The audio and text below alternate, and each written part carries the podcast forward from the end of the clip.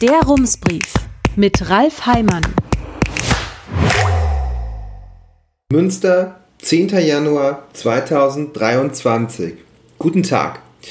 Die LVM-Versicherung hat sich zum Jahresbeginn eher unfreiwillig mit einer mächtigen Lobbygruppe angelegt und sich am Ende entschuldigt.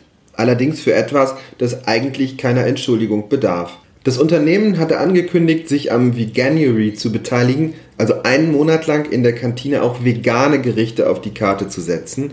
Was danach passierte, hat die Süddeutsche Zeitung dokumentiert. Die Social Media Abteilung der Versicherung hatte in den ersten Januartagen in einem Posting für die vegane Speisekarte geworben. Dort erklärte sie unter anderem, was es in Zahlen bedeutet, wenn eine Million Menschen einen Monat lang kein Fleisch essen. Man könnte, so stand es dort, 103.840 CO2-Äquivalente sparen, 6,2 Millionen Liter Wasser und 3,4 Millionen Tiere würden verschont. Die Zahlen basieren laut der Zeitung auf einer Untersuchung der Universität Harvard. Sie werden auf mehreren Seiten zum Veganuary zitiert, aber wie das immer so ist mit einfachen Aussagen, sie sind oft etwas zu einfach. Ob Fleisch klimaschädlicher ist, hängt zum Beispiel davon ab, was man stattdessen isst. Der Sender SWR 3 schreibt in einem Faktencheck, pauschal eine Aussage zu treffen, dass Fleisch klimaschädlicher ist als Obst oder Gemüse, wäre gefährlich, weil auch die Herkunft der Nahrungsmittel ein entscheidender Faktor ist. Allerdings habe Fleisch schon einen negativen Einfluss auf das Klima. Die Versicherung stand nach dem Posting plötzlich in einer digitalen Güllewelle. In den Kommentaren hieß es laut der SZ, die LVM betreibe widerliche Hetze. Nachlesen lässt sich das nicht mehr. Ende vergangener Woche löschte die Versicherung den Beitrag. Das dürfte auch daran liegen, dass sich hier nicht irgendeine Lobbygruppe beschwerte, sondern der Berufszweig, aus dem heraus die Versicherung sich im Jahr 1896 gegründet hatte und der auch heute noch etwa 10% der Kundschaft ausmacht. Bei seiner Gründung hieß das Unternehmen Versicherungsverein gegen Haftpflicht für Landwirte, später Landwirtschaftlicher Versicherungsverein Münster, kurz LVM.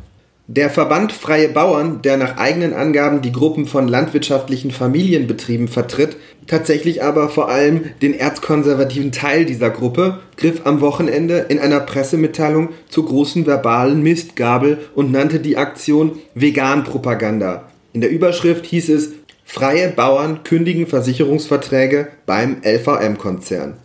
Alfons Wolf, der Bundessprecher des Verbands, ließ sich mit dem Satz zitieren, wenn große Konzerne wie VW oder LVM sich im hippen Lifestyle urbaner Eliten suhlen, müssen sie halt auf uns und unsere Freunde als bodenständige Kundschaft verzichten. Die Interessengemeinschaft der Schweinehalter Deutschlands schrieb in einer Stellungnahme, Plattitüden, welche beinhalten, die Tierhaltung abzuschaffen, um Tierleid zu vermeiden, um die Umwelt zu schützen, um den Klimawandel aufzuhalten und um die Gesundheit der Menschen zu verbessern, sind eine Beleidigung und Verunglimpfung für alle Tierhalter.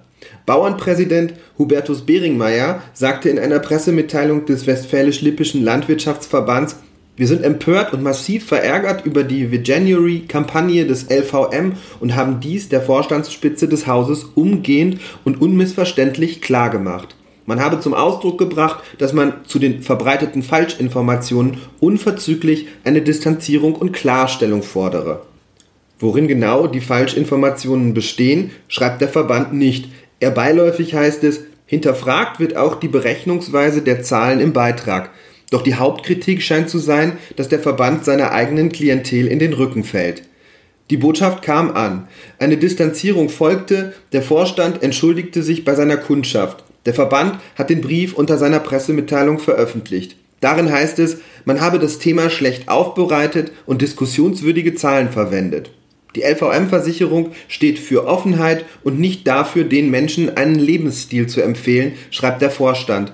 Man habe offenbar den Eindruck erweckt, das Unternehmen unterstütze die reine vegane Ernährung. Ob man diese Botschaft aus den Postings der Versicherung herausliest, hängt allerdings auch davon ab, ob man das möchte. Die Kantine bietet im Januar weiterhin Fleischgerichte an, die Entscheidung für ein veganes Gericht fällt also jeden Tag, freiwillig. Die Kampagne Veganuary wirbt allerdings schon dafür, die vegane Ernährung einen Monat lang auszuprobieren und das bedeutet, in dieser Zeit verzichtet man auf tierische Produkte. Wenn dadurch weniger Tiere im Schlachthaus sterben, ist das ein Argument. Man kann das Engagement der Lebensmittelkonzerne aber auch kritisch sehen. Der Veganuary ist nicht alleine eine Initiative für ein umweltbewusstes, ressourcenschonendes und tierfreundliches Leben, es ist auch eine Marketingkampagne. Vegetarische und vegane Lebensmittel sind vor allem bei jungen Menschen beliebt, von denen sich die Lebensmittelkonzerne noch viel erhoffen.